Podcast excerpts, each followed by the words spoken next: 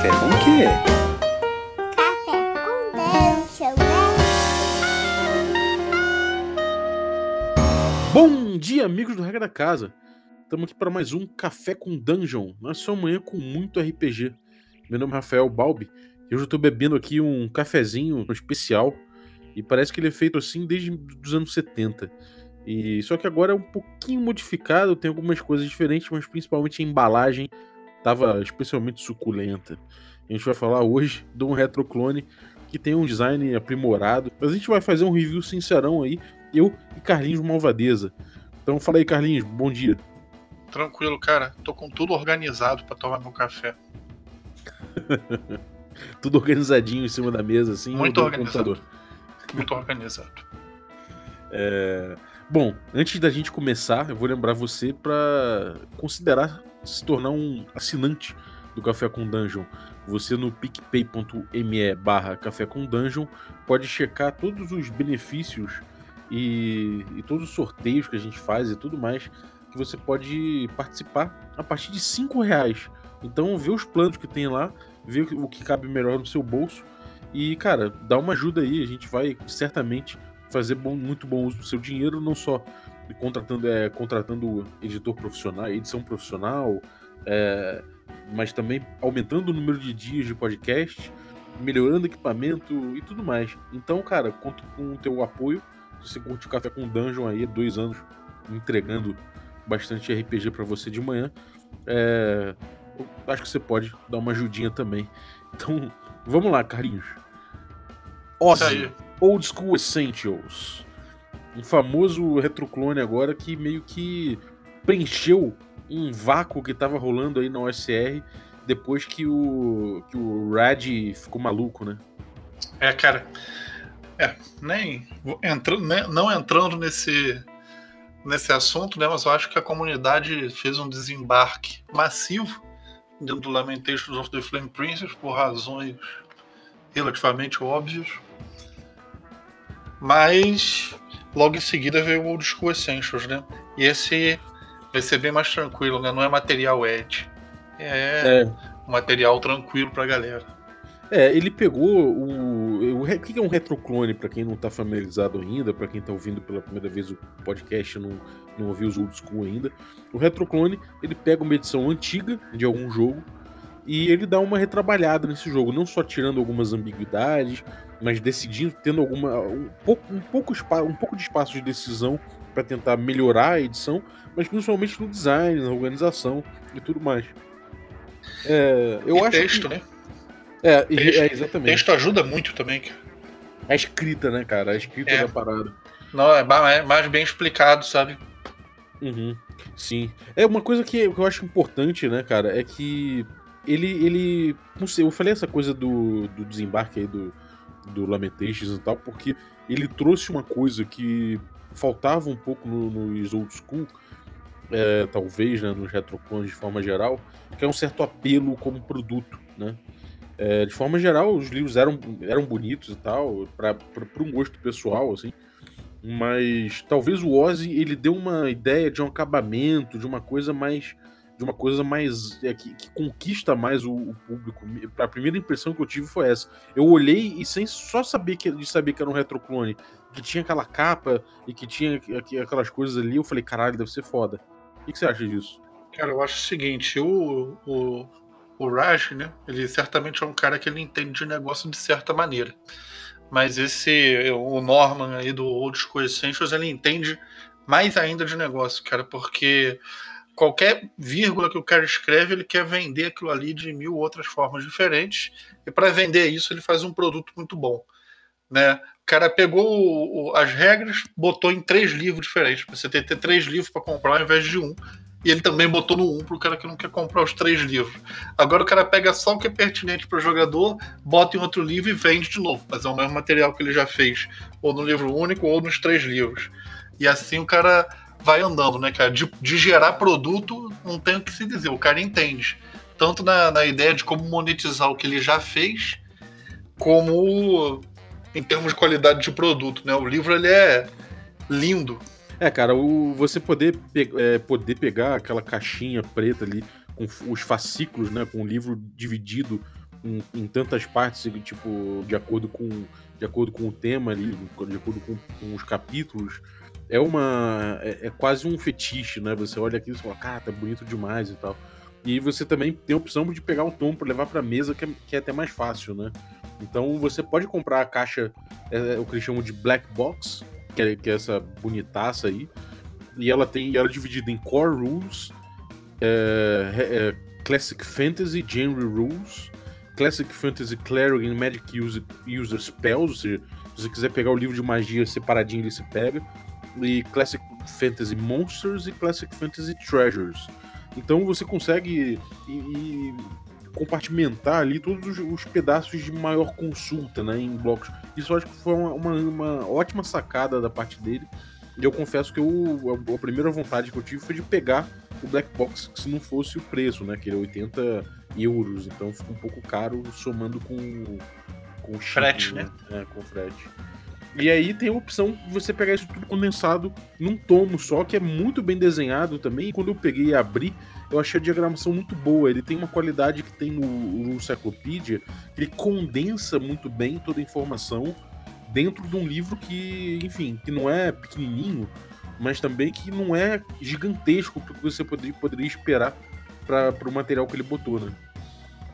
Exatamente, cara. É um livro. Cara, se você for pegar aí comparado a muito, é, muitos RPGs, ele é relativamente curto até, né? Tem 295 páginas. É, uhum. O papel é muito bom, ele é até grossinho, dá uns dois dedos de grossura, capa dura. Sossegado, né? Um livro tranquilinho de carregar, assim. Sim. Agora vamos cair dentro do livro mesmo. É... O que você achou de diagramação, de tabelas, esse tipo de separação de informação e escrita? Você elogiou já a escrita, mas o que você achou em relação ao Basic? Então, cara, é, existe um movimento na, na USR muito forte de fazer livros de RPG, mas também que seja quase que um livro de arte, né? Em termos de diagramação, Sim. de ilustração e tudo mais. Isso tem aquele Morkborg que saiu agora há pouco, tem vários livros aí na USR que tem essa pegada. Esse não, esse é um livro que vai contra esse movimento. Ele claramente ele não é um livro de arte. Ele é um livro técnico, bem feito para caralho, com boas ilustrações. Né? Ele é o livro para você fazer referência, para você nunca se perder, para você saber onde buscar as coisas para usar é, durante o seu jogo. Ou seja, ele é o livro para o cara que vai usar para caralho o livro. Ele não é aquele livro para você botar na mesa da sua sala e o pessoal abrir e falar: puta que pariu, maluco, que diagramação do caralho, que negócio louco. Ele não é esse livro, como já como vem tendo muitos lançamentos no SR. Ele é o livro que você quer para referenciar durante o jogo. Assim que eu vejo. O que, que você acha? Um manual, né, cara? É.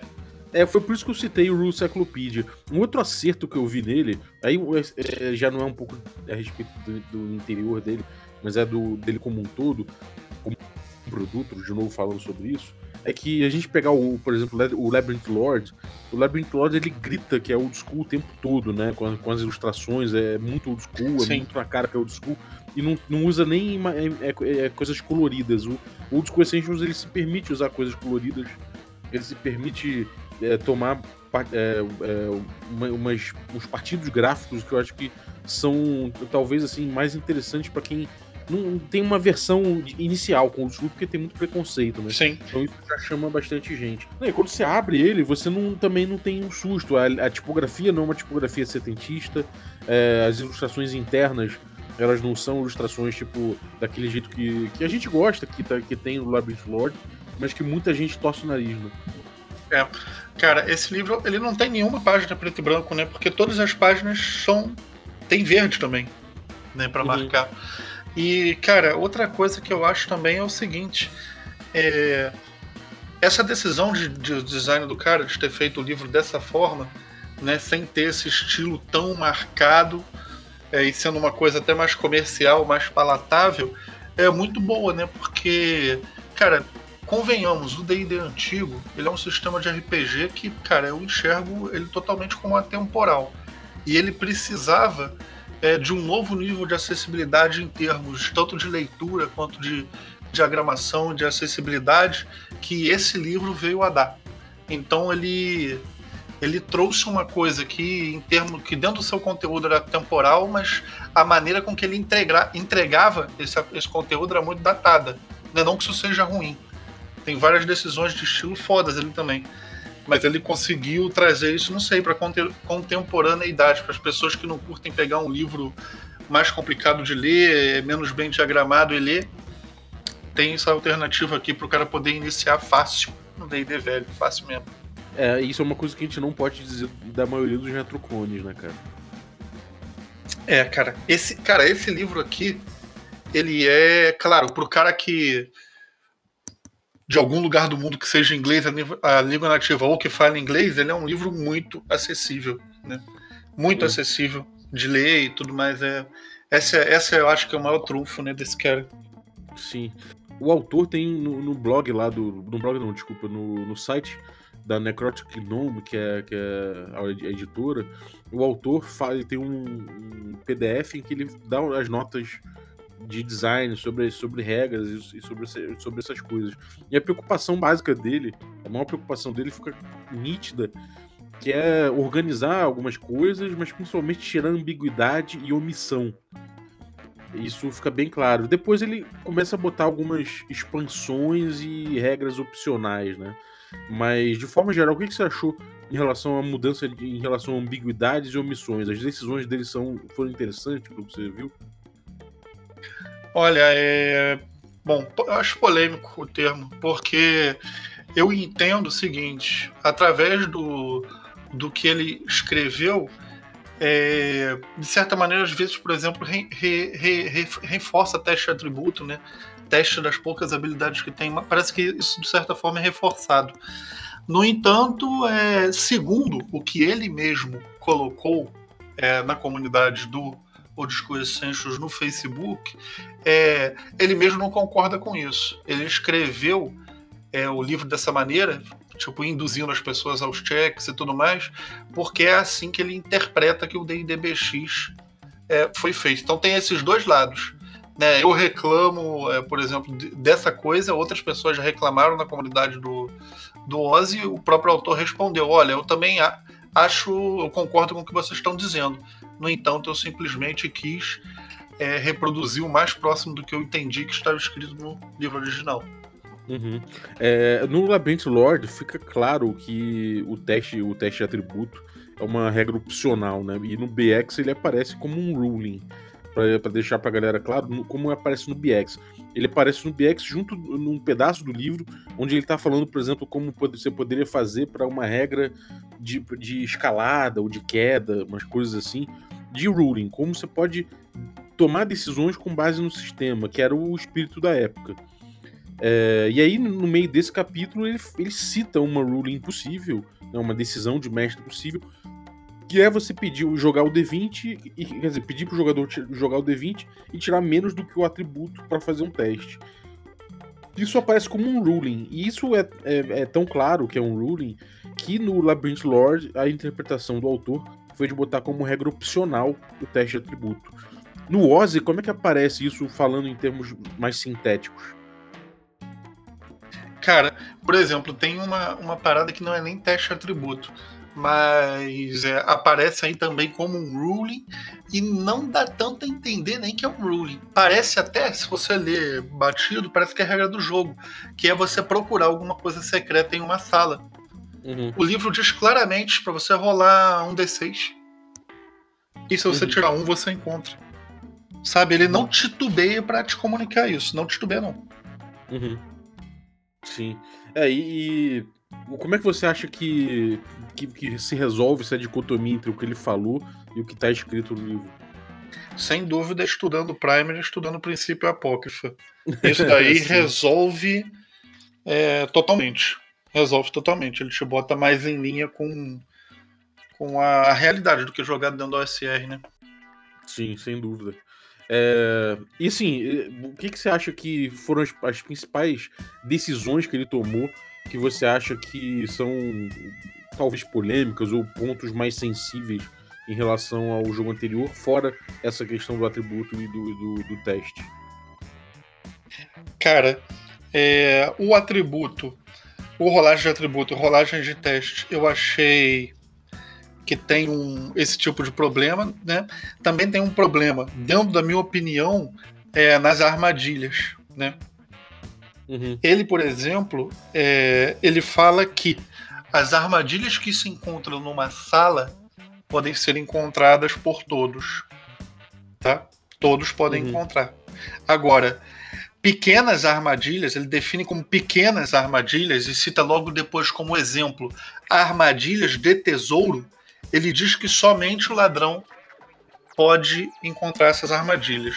E aí, cara, eu quero invocar um- uma reflexão aqui. Uma armadilha clássica do D&D Old School é ter uma agulha no lugar que você bota a mão para abrir o baú Uhum. né? Aquela agulha, ou até numa fechadura de porta, né? A agulhinha é uma das opções clássicas. Será que um anão, ou que até um, um- um- pode ser qualquer personagem, que com a ferramenta adequada comece a futucar ali dentro da fechadura, não iria ativar a agulha, assim como um dedo ativaria, e ativando a agulha, ele não poderia entortar a agulha, cortar a agulha, por que, que só o ladrão pode fazer isso? Por que, que existe essa opção de design? Uhum. O que, que você acha disso? Cara, é, o ladrão sempre foi um problema pra se jogar de acordo com o Quick Primer, né? É, por mais que, que ele já seja uma coisa antiga, o ladrão já começa a derivar um pouco dessa ideia de que. do, do uso do, do skill, do atributo e tal.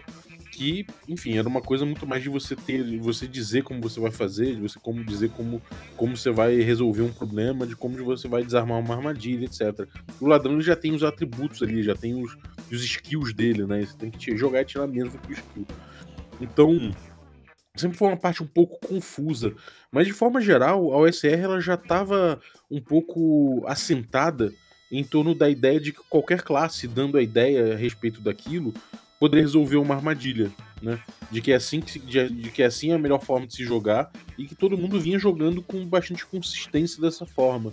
Então acho que ele aí quis inventar um pouco em cima e se deu mal, porque a comunidade, pelo que eu entendi, continua entendendo da mesma forma e jogando com o ladrão da mesma forma. Ou seja, o ladrão ele tem a mesma possibilidade que as outras classes de fazer isso, só que ele ainda tem uma, uma, uma possibilidade de fazer uma rolagem caso, caso ele não, não tenha a ideia de, de resolver o armadilha como todo mundo resolveria. né? Ele tem uma segunda chance, por assim dizer, e nessa segunda chance o sistema é menos cruel com ele do que é cruel com as outras classes. Sabe uma coisa também que eu acho curiosa? Essa daí é bem menor, é uma nuance. Mas também é uma decisão que ele tomou que eu achei curiosa. É, a espada mais um com luz, no DD é, original, ela não deixa muito é, clara como ela produz essa luz. Tá? Isso não fica muito claro. No entanto, é, ele determinou, dentro do Ozzy, que a espada é, evoca a magia luz a, a, a- vontade de quem tá segurando ela. O cara grita Shazam, plá, espada acende. Aham. Eu não sei, não achei isso tão interessante. Por quê? Ah, cara, porque eu- tenho a, a, a ideia mais romantizada da espada que ela tem aquela luz. Que você não pode O comandar ela, liga e apaga que nem uma lanterna, sabe? Porque a espada já é foda pra caralho. E, o- e ela só Uhum. vai ter coisa boa, ou seja, pô, pra mim o cara puxa uma espada com luz no escuro, a espada tem luz. Eu prefiro, acho que o sistema, o jogo joga melhor é, quando os itens mágicos têm o seu contraponto. Não sei o que, que você acha. É, cara, eu, eu gosto também. Eu acho que é mais cru. E, tipo. é- sabe aquela coisa de que é, traz. Ela traz. Como que eu vou dizer? Possibilidade de jogo até mais interessante, né? Com, com a espada, você banhando ela pra apagar, o, apagar a luz, e quando você tira, ela emite aquela, aquela claridade toda.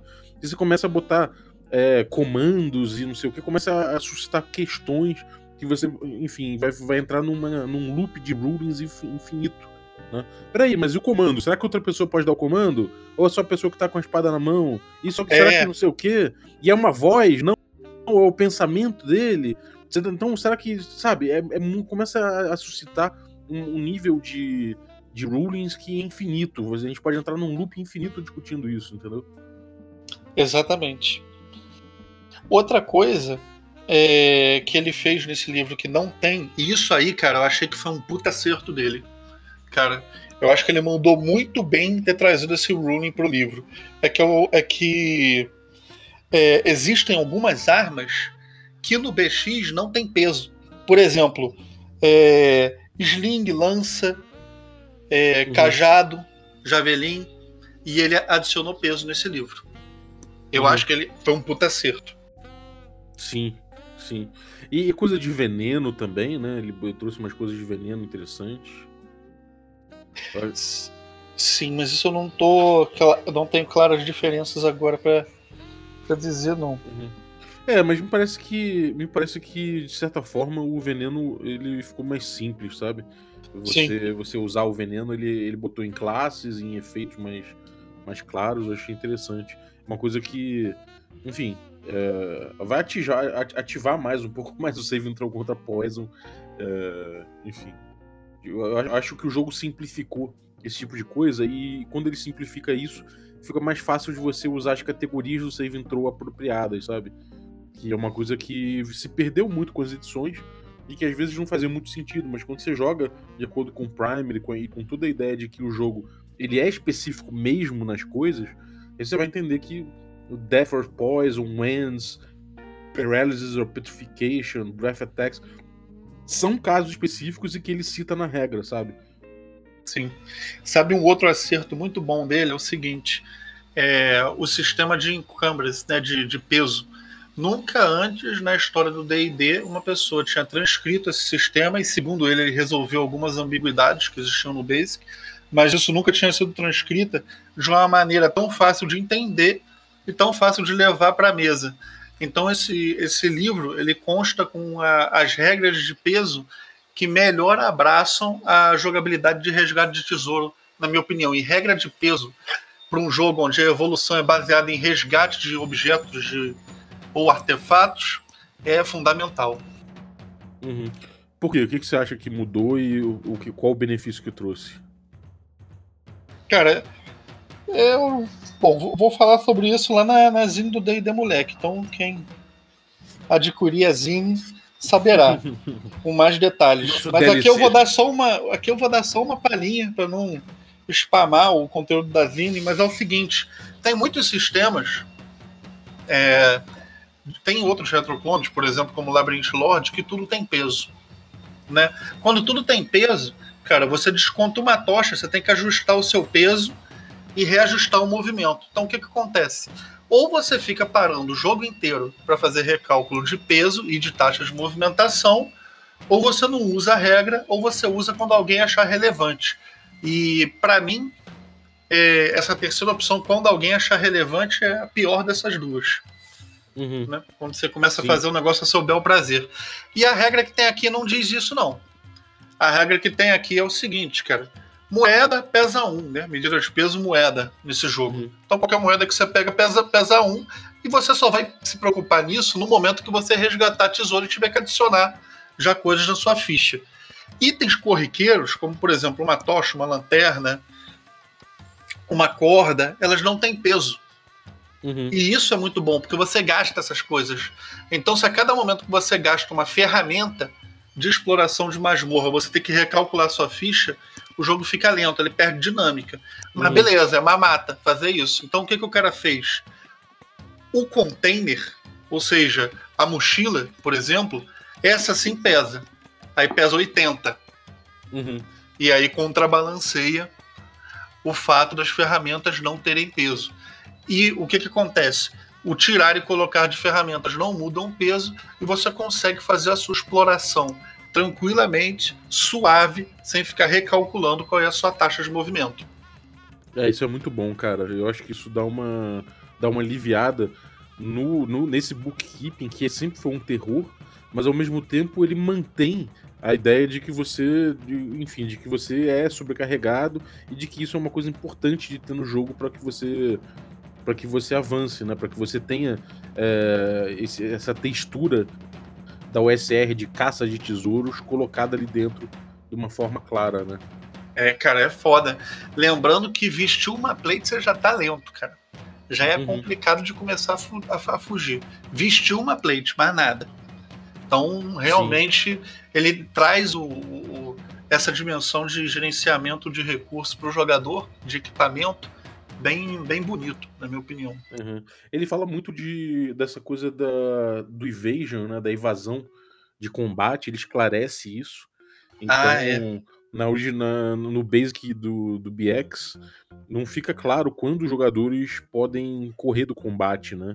Então, existe a regra de evasão, mas não fica muito claro como é que acontece isso. E como é que ele esclareceu isso no, no no, no Ozzy? Ah, tá. Ele esclareceu isso da seguinte maneira: é, se você percebe que existe um- algum ser, criatura, sei lá, ou pessoa que você não queira enfrentar e o combate não tiver iniciado, o grupo como um todo pode decidir entrar em fuga. Tá? É, e bom, aí você fica sujeito às regras de fuga. Você anda em velocidade de exploração, se tiver o ar livre, e tem todo o algoritmozinho de fuga para executar. Agora, caso você esteja dentro do encontro, se o combate já tiver iniciado, ele esclarece que não há mais condição de entrar em modo de fuga. Ou seja, a movimentação é feita sempre em velocidade de encontro. Uhum. Ah. Você faz o seu deslocamento de encontro o tempo todo. Ele também cita que se você é, resolver dar as costas e sair varado, ou seja, se você resolver se deslocar na sua velocidade de encontro cheia, se afastando do encontro, você perde seu bônus de destreza e os inimigos ganham mais dois para te acertar. Se você se afastar a meia taxa, tranquilo, nada ocorre. Então é assim que ele trabalha a fuga. Ele Uhum. elucida. Ele elucida também aquele algoritmo de ah, se o monstro é irracional é, e fizer sentido, né? Você jogar uma comida no chão, ele tem é, três chances em seis de parar para comer aquela comida e o grupo conseguir fugir. Se o monstro é louco por tesouro, ele também né, prescreve isso, como até mesmo o D&D da Grow prescreve, o Basic, por aí vai. Uhum. Sim. É, ele só esclarece, ele esclarece isso de um jeito interessante e tira algumas omissões que rolavam lá, né? Então, acho que ne- nesse ponto ele foi muito preciso, tanto nisso quanto no peso. Ele foi muito preciso, né? Tem uma. é, é, no- na- nas notas de, de alteração dele aqui, ele falou de moral, mas que ele diz que era. para ele era ambíguo no, no Basic. Quando que era pra jogar a, a primeira moral, que era se quando alguém morria no combate de um lado ou de outro, ou isso era só do seu lado, né? E enfim, isso pra mim nunca foi uma dúvida. Mas ele diz que resolve, então é- é, eu acho que ele, ele tem essa preocupação o tempo todo, até para quando. pra- até em quando são pontos meio pacíficos, né? Eu Sim. acho interessante. Agora, e a decisão dele em relação a taco, classe de armadura é, e dar a opção de, de, de, arma, de classe de armadura ascendente? Cara, tudo que é opção, é, eu tendo a ter uma opinião neutra.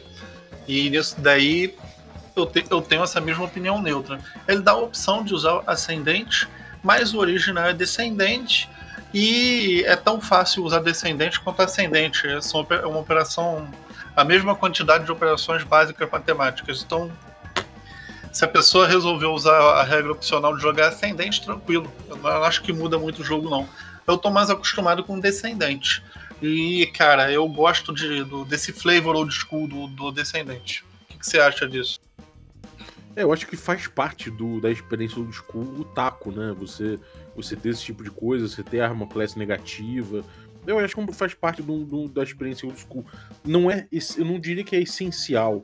Por isso que eu não, não faço. Não torço o nariz pra ele botar um- uma classe de armadura ascendente. Mas até porque isso aí é uma, é uma coisa que tira um pouco de antipatia do sistema, né? As pessoas têm a mania tem um, precon- tem um preconceito incrível com a, a- com a classe de armadura descendente, ou seja, com, com usar o taco, você, enfim, fazer uma subtração na hora de lutar, como a gente já falou aqui no episódio do Labyrinth Lords. Então, eu acho que isso é uma coisa que mercadologicamente ajuda ele, ajuda a espalhar um pouco a OSR, porque não é um ponto essencial, pra assim dizer, né? Você não vai ver em nenhum manual, nenhum, nenhum sei lá, nem no Kick Primer, nem no, no princípio apócrifo falando que ah, é essencial o jogo você ter a, a Morcless descendente. Então, sabe, não, não, não sou chita em relação a isso. Também acho que é um, é um bom jeito de espalhar, o, de acabar com certos preconceitos e espalhar o material, sabe? Agora, se eu, eu prefiro jogar com, com do jeito que sempre foi, sabe? Acho que o jogo o jogo funciona bem assim e sei lá, eu acho que não tem muito que mexer dentro disso. A não ser se você tem, tem um pouco de preconceito ou se tem alguma dificuldade específica, né? Tem gente que tem realmente muita dificuldade de usar uma. de, de subtrair ou de fazer a conta na hora, então pode ser que, que você prefira usar aí o, o Ramoclés ascendente e abolir um taco. Em vez disso, você usa uh, ataque bônus e não tem grandes mudanças no sistema fora isso. Cara, sabe uma, uma, uma lição que esse livro me ensinou? Que até agora eu tô meio surpresa com ela. É, na verdade, para mim foi totalmente inusitada e eu tô curtindo muito. Uma coisa que eu tô praticando é o seguinte, cara. É, eu gosto muito de dois tipos de jogo: de DD velho e de jogo Powered by the Apocalipse. Você acha que você já tá careca de saber disso. Uhum. Mas dizendo, e cara, esse livro ele me trouxe o, a, o, um aprendizado que eu realmente era uma coisa que estava me faltando, que é é, eu acho que uma das grandes paradas legais do Apocalipse Engine é que você consegue mestrar ele proceduralmente. Consegue não, né? Você tem que, quase. É, é um script. Sim, você tem que ser procedural. Quanto mais procedural você é como árbitro, acho que melhor o jogo anda dentro da proposta do autor do jogo, tá? Que outra pessoa pode falar, ah, não, mexer em procedural foi bom pra caralho. Não, deve ter sido mesmo, mas dentro ele é rodando procedural é como o jogo mais adere à proposta do autor. Você concordaria com isso? Cara, sim, até porque o, o no caso do, do Old School Essentials, no caso do Dungeon World, ou qualquer Apocalipse também, é, com algumas diferenças, obviamente, né? E eu vou falar delas, mas inicialmente você rodar como tá ali, você vai entender o que, que o que, que o cara tava pensando ali, como ele, como ele concebeu aquela sequência de, de, de, jogo, aquele, aquela dinâmica ali. Então, se você quiser entender a dinâmica que o cara tá propondo, joga o jogo by the script, joga o jogo by the rules. Você pega as regras e segue elas. Acho que é importante você ter noção de como funciona isso. Agora, isso colocado, existe uma diferença imensa aí entre o que é um PBTA e o que é um. Existe, totalmente, não tem nada a ver. São dois mares diferentes. O que eu tô falando aqui é o seguinte: pela primeira vez, eu pude mestrar um D&D de maneira completamente procedural, porque o livro é escrito de forma procedural. E assim uhum. eu pude ver, essa porra desse sistema realmente precisa de um cara improvisador, que sabe de RPG pra caralho, que, que é uma referência, que é cheio de referência e o caralho é quatro pra, pra rodar um D&D old school bem. Cara, esse livro aqui eu acho que ele põe esse dilema por água abaixo. Se você pegar o livro e for procedural, o jogo fica uma delícia. Isso daí eu posso garantir. E vão ter vários players aqui em breve do West Marches que vão poder configurar, confirmar isso aqui. Se você é intimidado a mestrar old school, porque você acha que você pode vir a ter um problema de repertório no meio do jogo por causa da agência plena, pega esse livro aqui, roda proceduralmente e me conta. É, tem uma coisa que eu gostaria de falar sobre isso que é o seguinte. É, o jogo do, do Old School, ele, de acordo com o Quick Primer e tudo mais, ele é um jogo de rulings. É, a gente tem esse, essa coisa procedural aí, que é interessante pra caramba, e é assim, se você jogar a partir disso, você vai entender o que é o jogo. Né? É, diferente do que é, por exemplo, você pegar o, o BX, ou pegar principalmente a edição zero, que é muito, é, que é muito confusa, é difícil você chegar nisso, então é, acaba que cada mestre faz um jogo muito diferente do outro. E, no, de, e de acordo com o Ozzy, já que o Ozzy é bem organizado e coloca isso de uma forma bem sintética e, e objetiva, você consegue jogar isso proceduralmente. E você fica mais próximo de, de usar bem os fundamentos do, do jogo, entendeu? Então... Quando você joga proceduralmente, cara, e você precisa fazer um ruling, cara, você consegue fazer na hora, porque você já tá dentro da engrenagem. Exatamente. É, é assim, é o parâmetro, você precisa entender o parâmetro. Nada melhor do que você estar dentro do parâmetro ali e falar, bom, agora eu preciso fazer um ruling. Então, você não fica fazendo um ruling que vai te levar a outro ruling, a outro ruling, não. Você já fala, bom, esse espaço aqui eu preciso preencher e você preenche. Né? Então, eu acho que a diferença é essa. Claro, no, no, a diferença que eu ia falar do, do PBTA é que no PBTA, ele, na teoria, ele não tem ele não é um, um parâmetro, né? Aquele sistema é um Não é. que deve ser seguido. No old school, isso é um parâmetro. Ou seja, as regras são enxutas. Então, por mais que seja um. um que, que haja um, um procedimento na regra pautado ali, é, você vai, ob, obviamente e necessariamente, se deparar com várias situações em que você vai ter que fazer ruling. O negócio é Sim. que fica cada vez mais fácil fazer ruling quanto melhor você tá no parâmetro, né?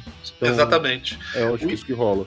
O que eu acho ideal, assim, de tom de mestragem desse livro é o seguinte: está no livro, segue o livro. Não está no livro e você já assimilou o livro, a ruling sai transparente. Uhum, sim. Outra coisa também é que você.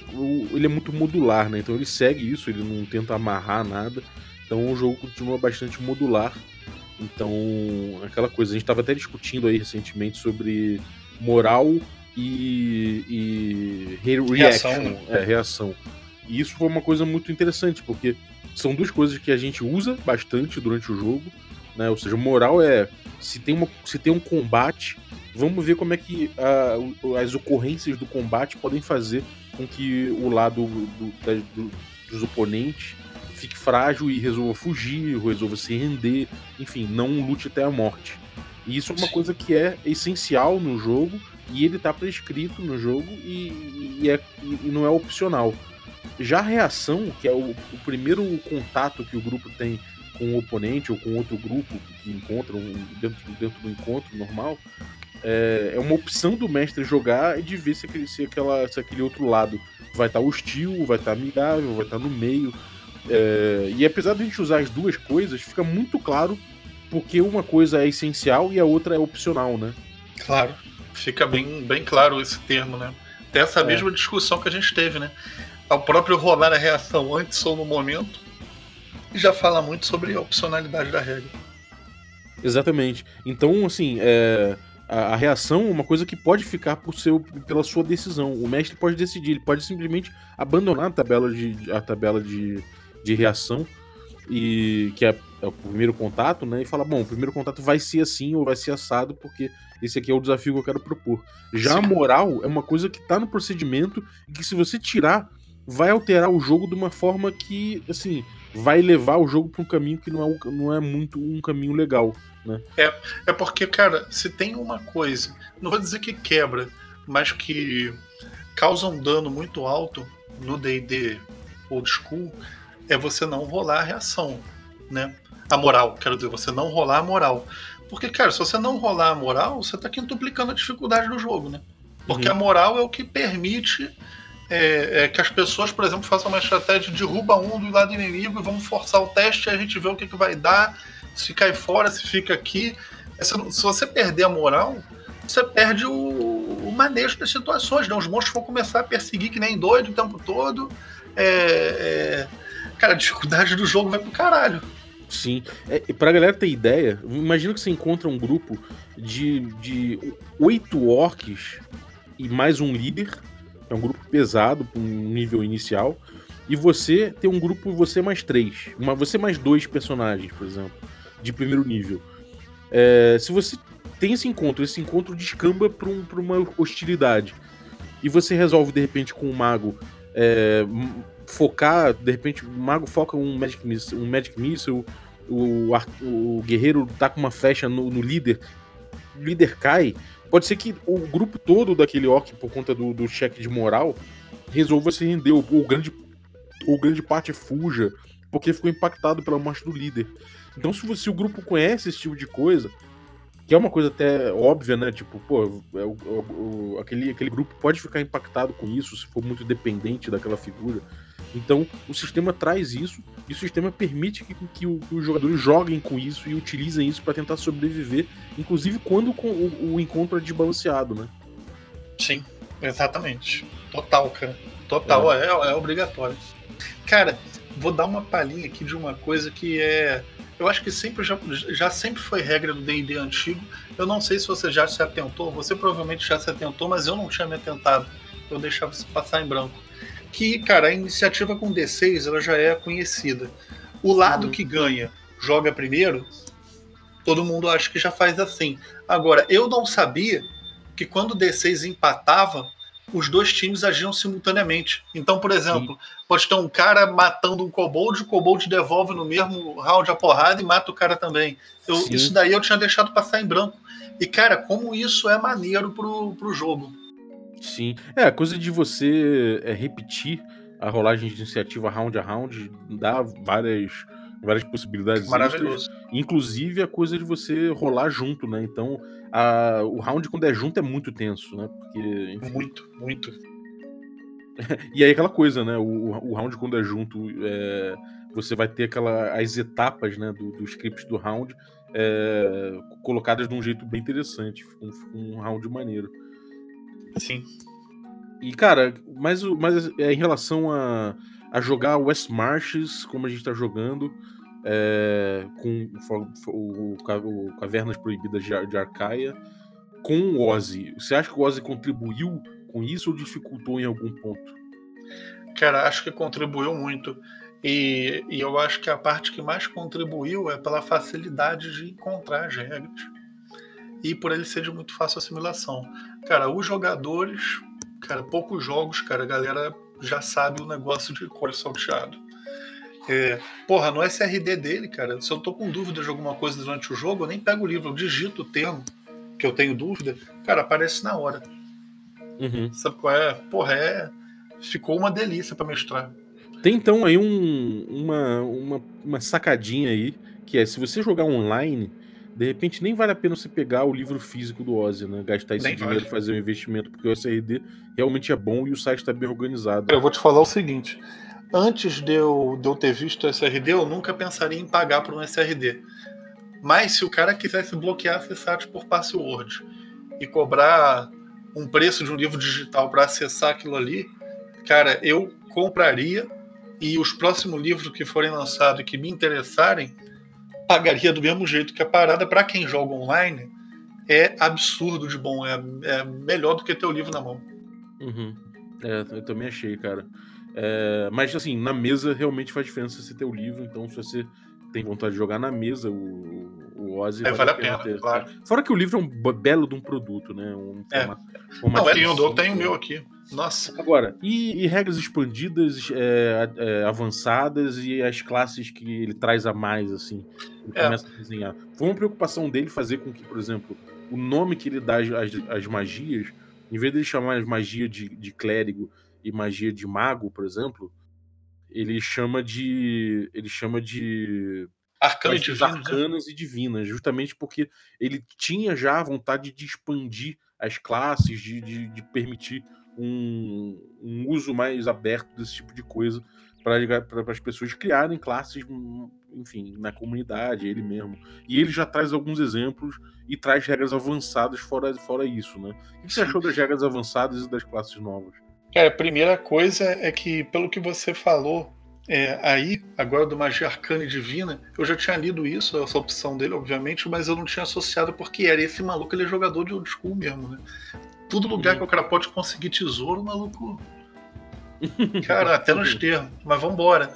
Cara, eu acho o seguinte: é, dentro de um ponto de vista pessoal, eu não uso é, e não curto muito nem o que ele traz do AD&D pro Old School Essentials. Não, não, não vejo necessidade de botar os componentes do AD&D, né? E também não vejo a necessidade dos, das coisas que ele fez por ele mesmo estarem dentro desse jogo. Eu acho que o jogo, como ele está hoje, ele já está funcional. Eu encaro ele como um jogo completo. No entanto, para as pessoas que gostam é, de ter um jogo com muitas opções, é, com mais regras, com classes infinitas, é, pô, deve ser animal, né? Porque realmente ele expande muito, digamos assim, as opções que um jogador pode ter ao jogar. Uhum. Agora, se ele efetivamente é, está dizendo alguma coisa para o jogo base com esse conteúdo que ele está trazendo, Ah, eu não sei, acho melhor o ouvinte até ponderar se ele consegue dizer alguma coisa com isso ou não. Uhum, sim. O que, que você acha? Eu, eu acho. Cara, o que eu acho pode se sintetizar vendo as classes, algumas classes que ele criou a mais. Né? Como, por exemplo, o, o, o, acho que é Wizard, o nome que ele deu ao negócio. É... Que é uma classe, por exemplo, que, que não é uma. Não, não é um Magic User, né? Então não confundir.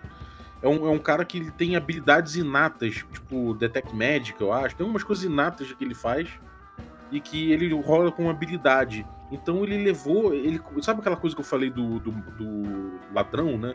Que o ladrão passa a ter skills dentro do jogo e isso. Ele tá pegando esse, esse, a problemática do ladrão e ampliando, né? Ele só ampliou a problemática do ladrão com, essas, com várias das classes que ele trouxe.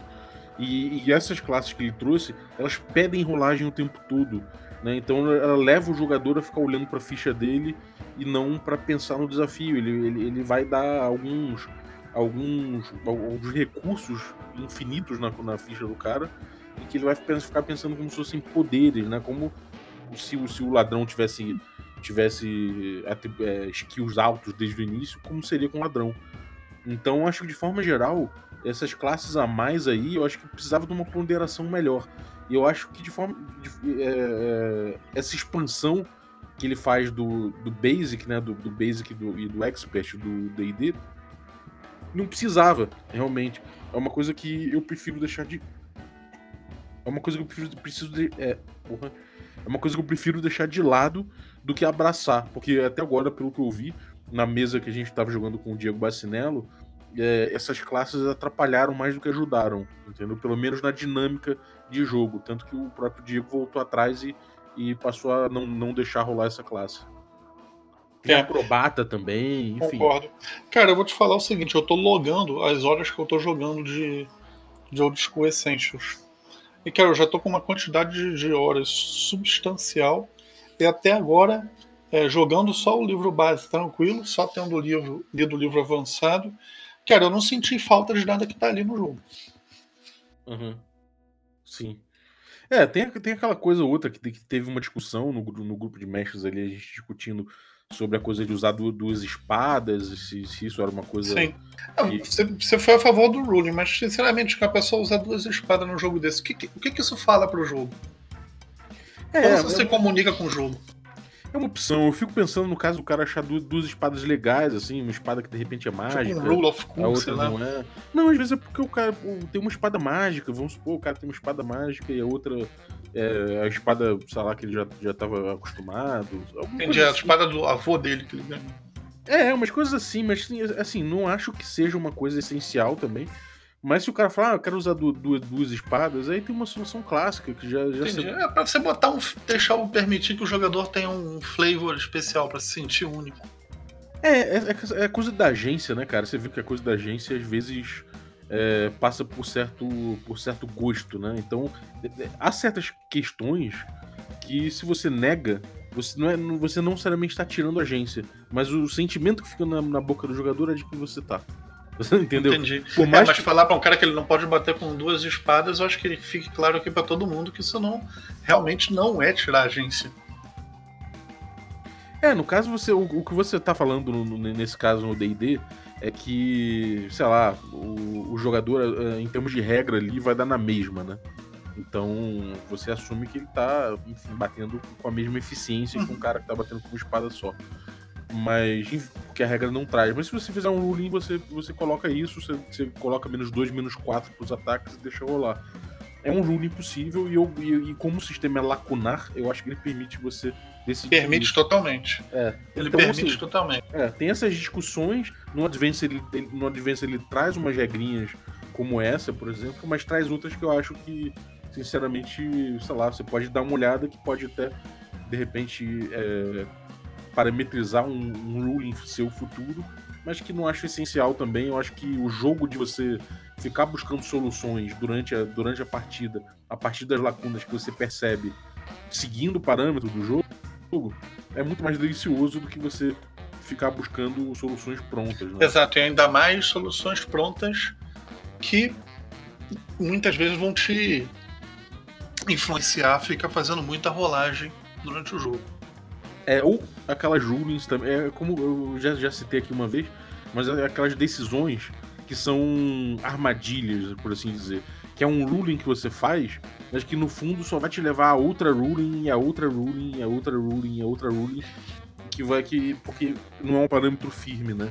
Então, para evitar esse tipo de coisa, às vezes, é, é bom você estar tá bem parametrizado e só trazer o, o, o ruling quando realmente for necessário, entendeu? Entendi.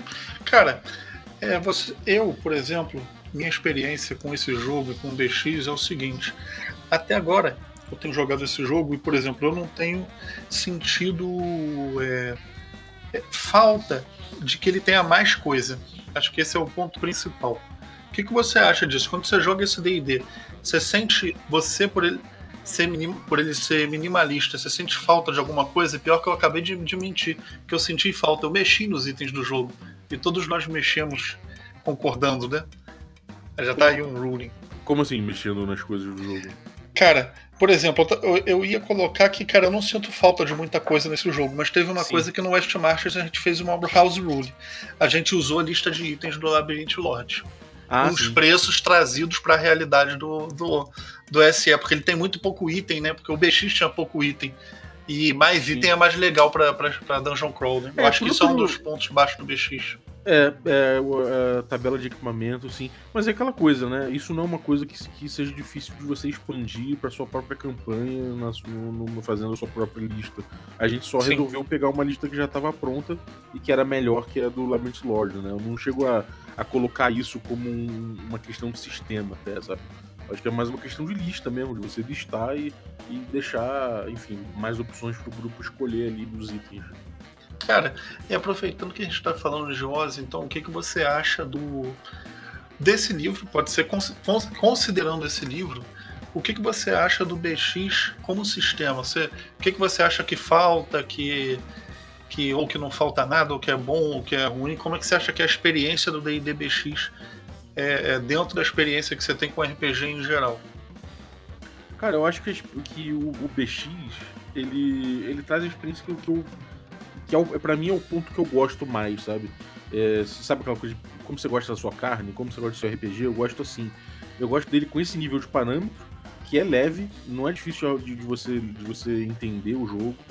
É, é, fácil você decorar, em pouco tempo você já tem esse toda essa, essa sintaxe na cabeça, sabe? É, é, muito natural, é muito espontâneo. Isso tá, isso tá numa genialidade de game design, na minha, na minha opinião. Isso não é uma coisa que acontece por acaso. E o D&D não é o não virou o D&D e criou o RPG por acaso.